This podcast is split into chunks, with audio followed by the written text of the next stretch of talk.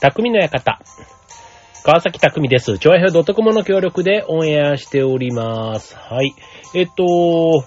10月に入って、あれですね、10月11からね、あの、イベント割、あの、旅割とかね、ああいったものがいろいろ始まって、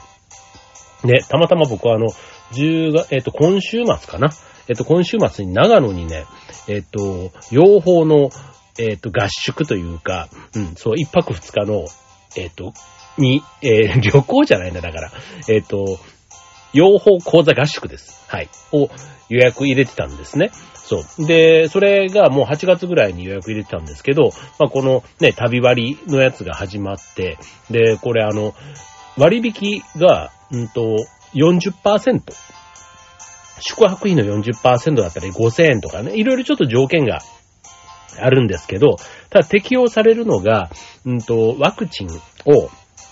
3回以上打っているか、あとは、えっ、と、PCR か、えっ、と、抗原定性検査で、えっ、と、陰性証明されたらみたいなやつで、そう。で、これがまたね、その PCR と抗原定性検査ってやつ、あれも、なんか有効期限があるんですね。PCR だと、検査してから、えっ、と、結果が出て、えー、3日間。で、定性検査だと翌日までみたいな、なんかそういうのがあって、で、っていうのがあるんですけど、そんなのも、まあ、たまたま、あの、家族で行って、講座を受けるのは僕だけなんですけど、あとの家族3人はみんな普通に旅行で行くということで、まあ、どうせね、割引のそういうのがあるんだったら、まあ、せっかくだからね、利用しない手はないじゃないですか。うん。で、だから、まあ、その利用できるようにと思っていろいろ調べて、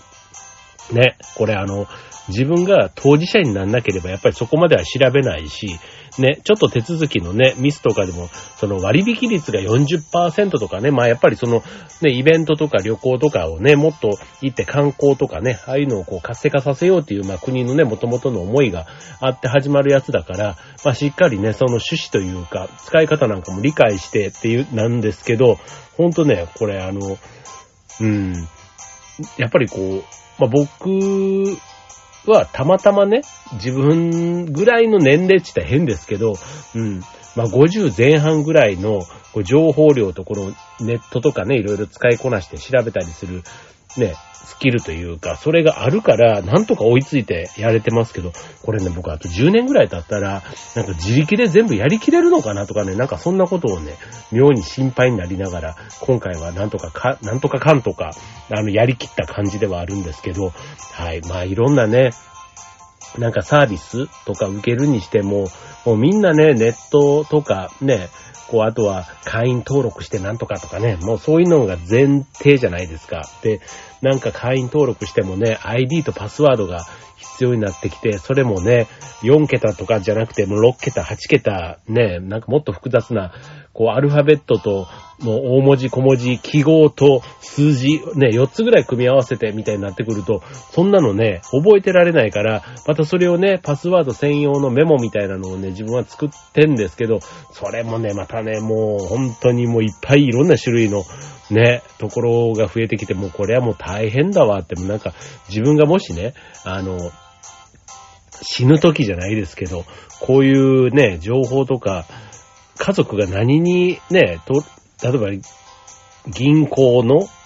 ね、キャッシュカードの番号とかもそうだし、ね、クレジットカードとか証券会社のなんとかだとか、結構大事なものもね、たくさんあるじゃないですか。ね、ああいうのってね、なんかこう、うん、ちゃんとメモというかしとかないとダメだなぁなんていうのもね、ちょっと最近思ったりするわけで、はい。まあちょっとそんなたわいもない話から今しておりますけども、あの、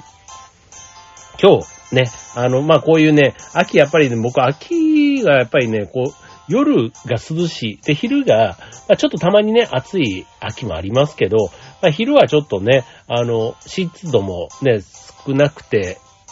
快適で、あと朝晩は涼しいみたいな、このね、季節がすごい好きで、で、なんかこう、やる気というか、ね、ちょっと頑張るぞって思うのって僕結構秋、ね、春もね、だいたいこう、シーズンが変わってとかね、こう、スタートを切ってっていうので多いかと思うんですけど、なんか僕の場合はね、結構ね、夏でこう一段落して、あ、秋、で、あとは、こう焦ってくる、こう年末が近づいてきてる、あ、なんか、やんなきゃやんなきゃみたいなモードもちょっとね、湧いてくるのが秋が多くてですね。はい。なので、えー、っと、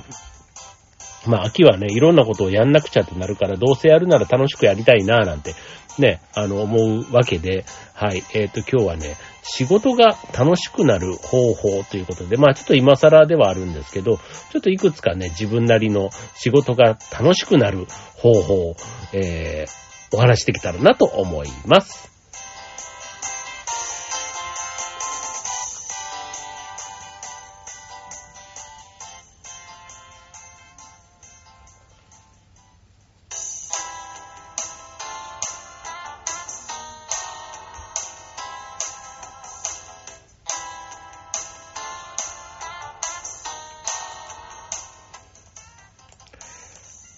はい。ということで、今週のテーマは、仕事が楽しくなる方法ということでね、まあ、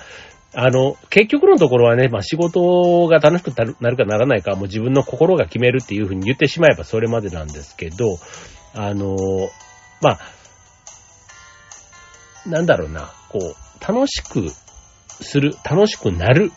うん。楽しくなるって言った方がいいかもしれないですね。うん。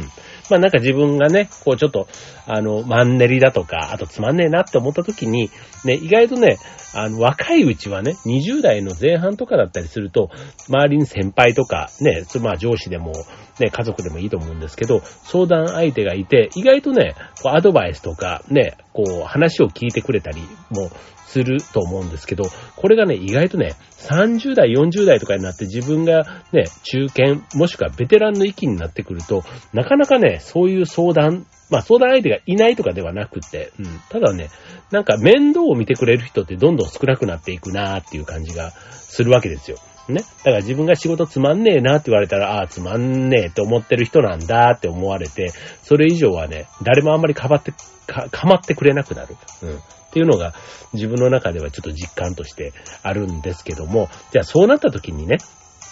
じゃあ、自分の中で、ね、やっぱり自分のことは自分が一番よくわかってるわけですから、自分をこう奮い立たせるというか、ね、元気にする言葉みたいなところもね、いくつかやっぱり知ってた方がいいと思うんですよね。まあ、あの、元気になる方法だから別にあの、リフレッシュする方法ってことで、まあ、好きなことをやるっていうのもいいし、好きなね、例えば映画、元気になる映画とかね、ああいうのを見るのもいいし、僕の場合は結構ね、漫画とかね、なんか昔のちょっとワクワクしたような漫画とかをね、読んだりすると結構元気になったりすることがあるんですけども、まあそういうね、あの、ことをするっていうのも一つあると思うんですけども、まあ今日はね、えっ、と、言葉ということで、えー、楽しくなる言葉っていうことでね、えー、お届けしたいと思います。はい、一つ目。えー、まあ、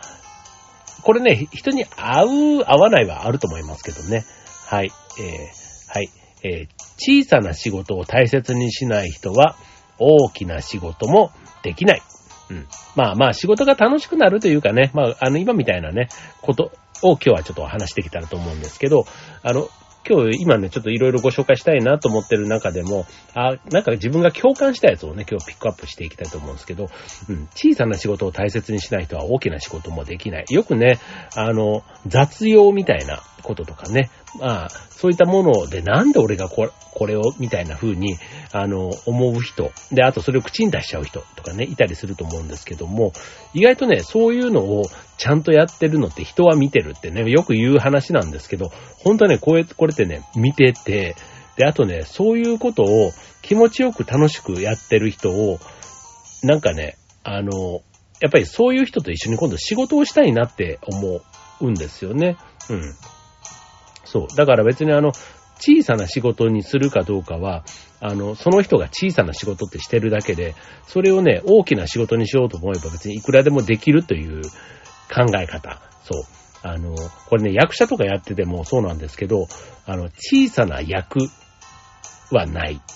ね、小さな役はなくて、小さな役者がそこにいるみたいな考え方があるんですよね。そう。役に大きい小さいはなくて、うん。その役を小さくしてしまう役者がそこにいるっていうね。ああ、なるほどなーって、そう。なんか、ね、主役だからすごい大きい、ね、脇役だから小さいとかではなくって、うん、どんな仕事でもなんか全力でね、やると必ずいつか大きな仕事が巡ってくるっていうことなんだろうなと思って、うん。なんかそういうふうに思うとね、今目の前にある嫌な仕事なんかもね、結構前向きに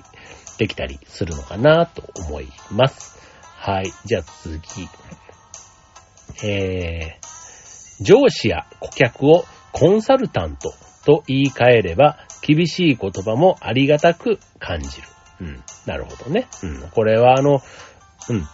まあそういうコンサルタント、ね、お金払っていろいろアドバイスしてくれる人ですけども、まあ上司とかお客さんから言われたってなるとちょっとね、あの腹が立つとか、ね、素直に聞けないみたいなとこってあったりするかもしれないですよね。うん。でも、なんかそういうアドバイスをしてくれる人ってなると、客観的に言われてる意見だから、なんか耳を傾ける気になるっていうね。なんか、ああ、うちもね、あの、神さんとかね、子供たちもそうな、な、な、な、愚痴、愚痴か、みたいな話ですけど、そう、僕が言うとね、全然聞かないんですけどね、なんかね、違う他人が同じこと言ったらね、なんか、ああってすごい感心して聞いてるのをね、なんか見ることがあって、いつも、なんで俺が同じこと言ってるのに全然聞けへんくせにとか言うと、なんかそれはやっぱりね、あの、言う人が違うと違うみたいなことは、ね、言われるとね、逆にちょっと凹んだりもするんですけども、はい。でもこれはね、僕もね、たまにあの、会社とかで、うん、あの、なんだろう、こう、上の人が言ってることは、別にその、偉いから言ってるとかではなくて、あの、お客さんが言ってる。自分の場合はね、あの、お客さんが言ってることって、割とそう、営業マンの立場とかで言えば、まあ、それをね、お客が望んでることだったら、それを叶えるのが営業マンの仕事かなって考えたら、なんかそうじゃない、ああじゃないとかね、あんまり営業マンって言うべきじゃないなって僕の中でのね、持論ではあるんですよ。そう、まずはね、お客さんが気持ちよくなるためには全部聞いて、で、その中でね、あの、まあ、当然できることできないこともあるわけだから、まあ、その落としどころを探していくのが結構仕事としての面白さだったり、お客さんもね、その辺のなんか誠意というか、ね、頑張りを見てくれてるわけですから、うん、なんかそういう姿勢でやると結果がね、絶対うまくいくなっていうふうには思ってて、そう。だからあんまりなんかね、あの、それさ、って、あの、会社だからね、こう、できませんみたいなことも言えるんだけど、これお客さんに対してできませんとかって、あんまりね、言う営業マンって自分はあんまり好きじゃ、好きじゃないというかね、自分がお客の立場だったとしても、うん、なんか、まあ当然できないことをね、あの、できるできるって言われても困るんですけど、うん、なんかそういう、同じ言葉なんだけど、うん、まずその言ってる言葉にいちいちは、ね、あの、あ、自体がもし間違ってないんだったら、うん、まあ誰が言ったかみたいなところで、ね、こう、自分の中に腹落ちというか、ふっと入ってこないって言うんだったら、まあ言う相手、言これを言った人はこの人かもしれないみたいなのに自分の中でちょっとね、置き換えて受け止めるっていうのも一つあるのかなと思いますね。まあ、それでね、スッキリするんだったらそれでいいじゃないですかね。まあ、要は楽しくなるやり方だから、うん、楽しくならない状、ね、楽しくない状態だったら、自分がどうすれば楽しくなるかっていう方に持っていけばいいっていうことですからね。はい。はい。で、続いて、みんなに好かれようと思うと、いい仕事はできない。嫌われてもいいと思うと、いい仕事ができる。うん。これはなんかあれですね、思い切りを持ってやるとき、ね、決断とかね、やっぱりこう、あの、何か新しいことをやるときにはね、大概反対勢力が出るわけですよ。うん、新しいことだからね。うん、変わりたくない、変わらないことを是とする意見。ね、どうしてそんなことやる必要があるとかね、絶対そういう風になると嫌われる原因になるわけですけども、そこをね、突き抜けてこそね、進化とかね、新しいものが生まれたりするわけなので、まあそこね、うん、みんなに好かれようってなってると、やっぱりどっかで停滞していきますよね。うん、この辺なんかも、ね、自分が、こう、一人、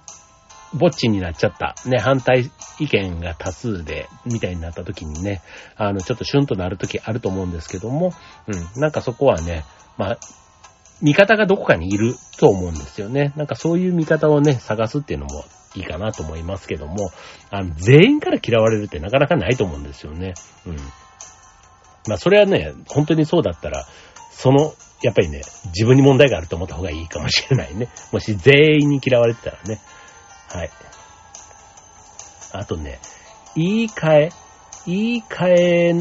もね、結構大事だなと思うんですけど、あの、わがままみたいなね、わがままな人っていう思うのか、レベルの高い人って思うのかみたいなね。うん。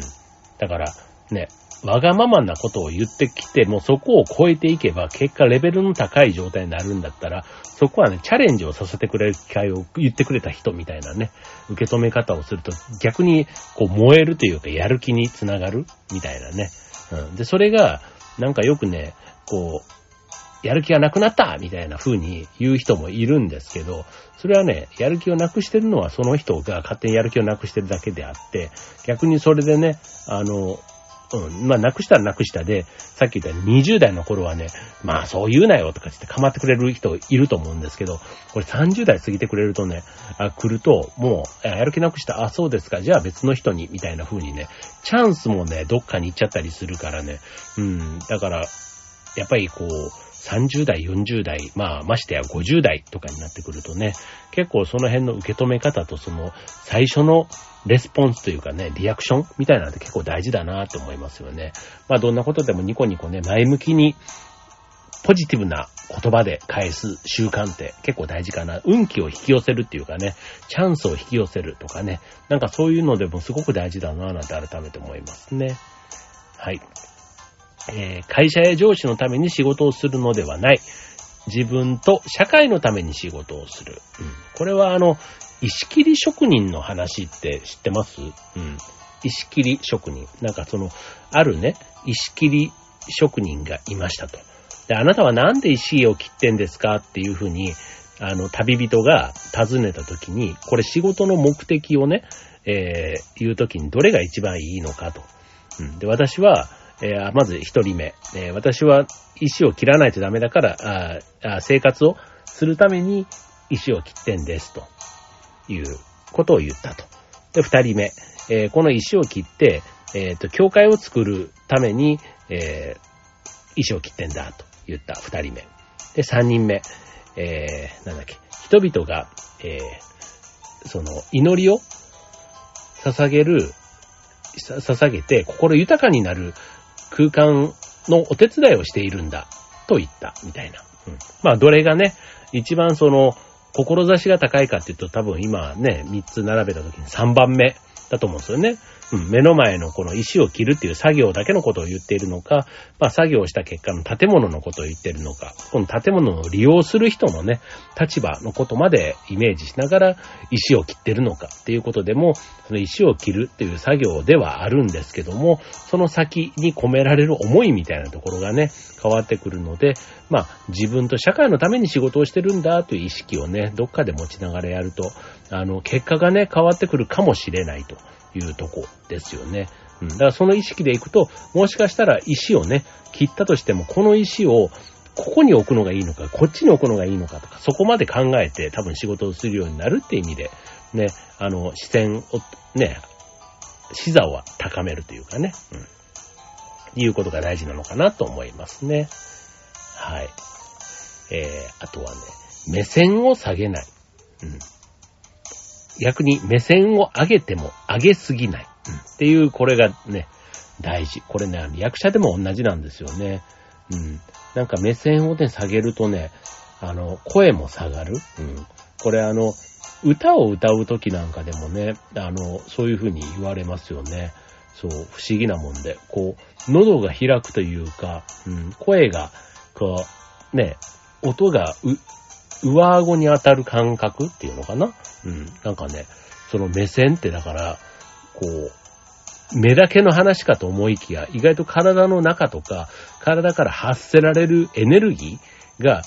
上に行ったり下に行ったりするというところのようですね。はい。だから、うん。まあこれもね、まあ、意外と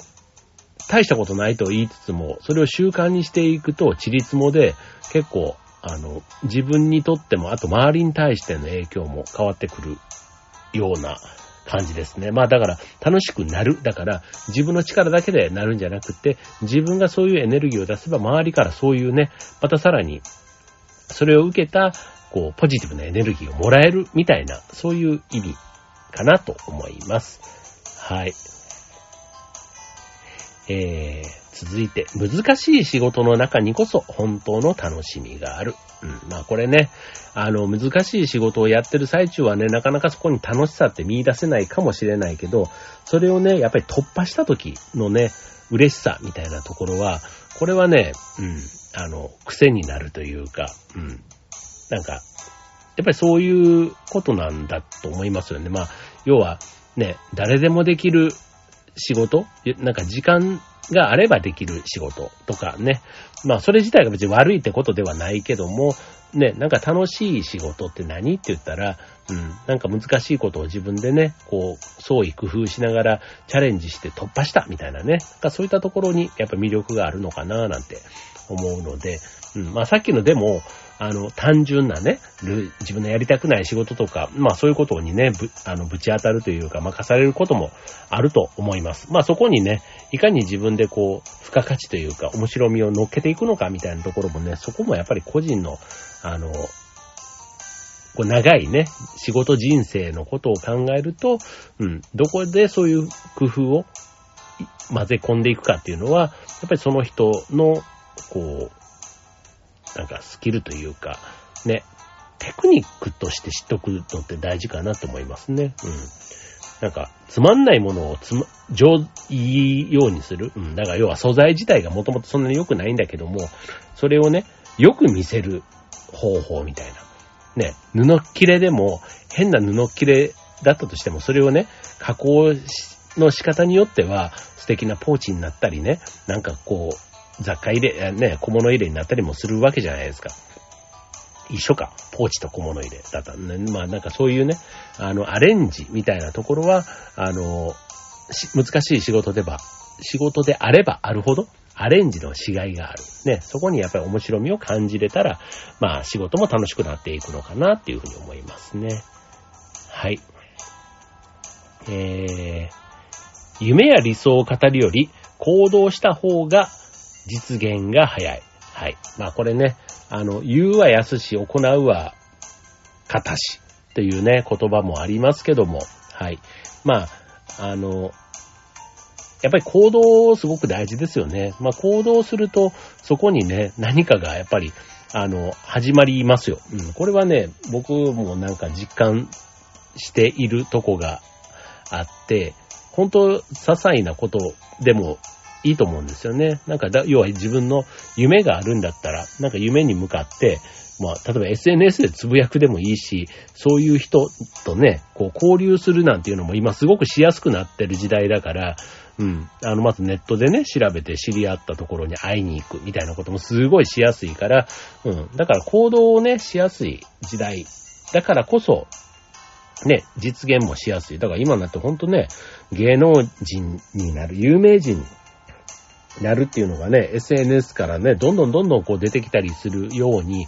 まあそこをね、うまくこう、ネットサーフィンじゃないですけど、SNS のね、その波にこう、乗っていって、ね、こう、こう社会的地位というかね、もうそれこそ YouTuber がね、あの、人気になって、ね、億万長者になるようなそんな時代ですから、うん、まあそういうのもね、やっぱりこう、あの、そういう人をいいなとか非難とかね、まあいろいろそういう人いますけども、うん、やっぱりなんか行動してね、結果を出していくことで夢を叶えてる人なんていうのはやっぱ今の時代ね、すごいスピード感がね、上がってるなっていうふうに思いますよね。はい。で、えー、あとは、えー、仕事とは、ね、なんだっていうことなんですけど、人生における最高の習い事。ね、それぐらいの感覚でやれたらいいねって思いません？なんか。うん。あの、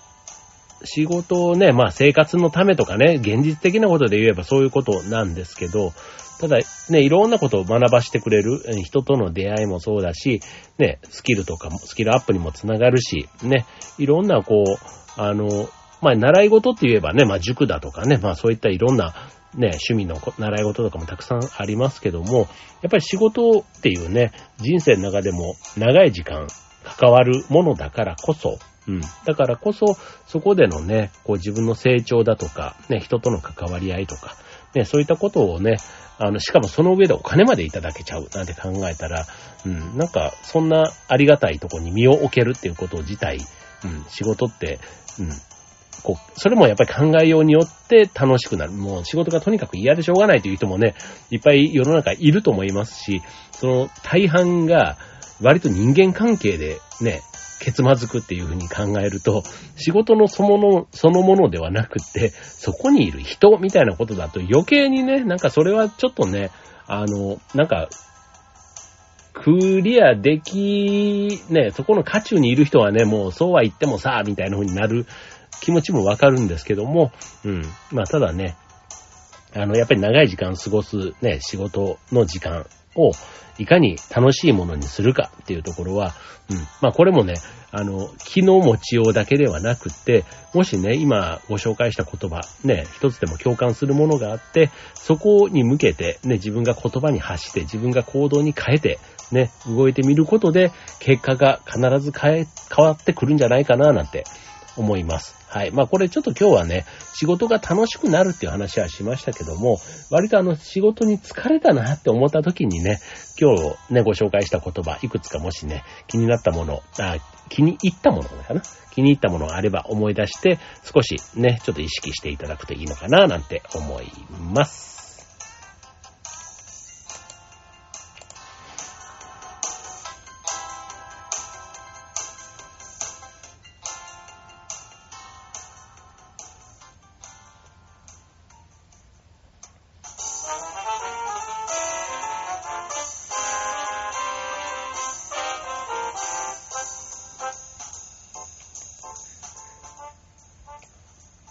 ということで、えっ、ー、と、今週の匠の館は仕事が楽しくなる、えー、言葉ということでお送りいたしました。はい。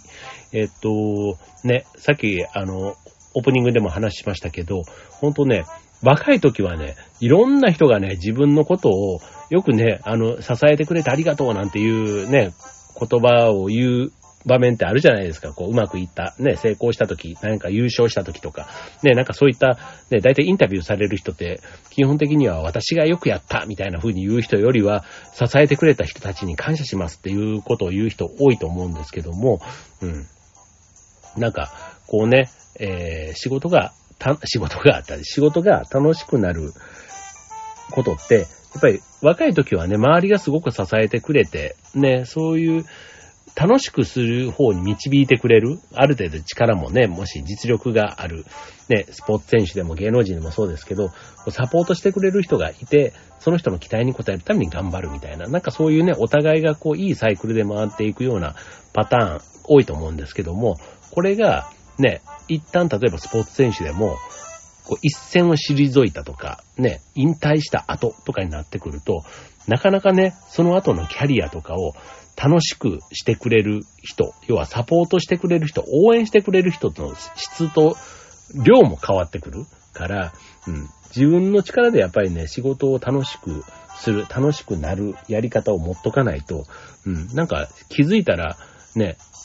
モチベーションがぐーっと落ちちゃってとか、うん、なんかこう、そうなった時の回復の仕方がよくわかんないみたいな風になりがち。うん。だからなんか自分の中のね、よく座右の銘なんていうのをね、あの、心の支えにして、なんていうのもあると思うんですけども、うん。なんかちょっと自分を奮い立たせる、うん。疲れた時にも、これ、うん。なんかちょっと思い出して元気になる言葉みたいな。そういったところはね、やっぱり、いくつか持っといた方がいいのかな、なんていうふうには思います。はい。まあね、なんか今日はちょっと、あの、ちゃんと、まあ、サラリーマンパーソナリティとしての、ちょっと、社会人にも役に立つ内容という感じでお届けいたしましたけども、参考になっておりましたら、はい、嬉しい限りでございます。はい、ということでね、えっ、ー、と、今週、来週か、ね、えっ、ー、と、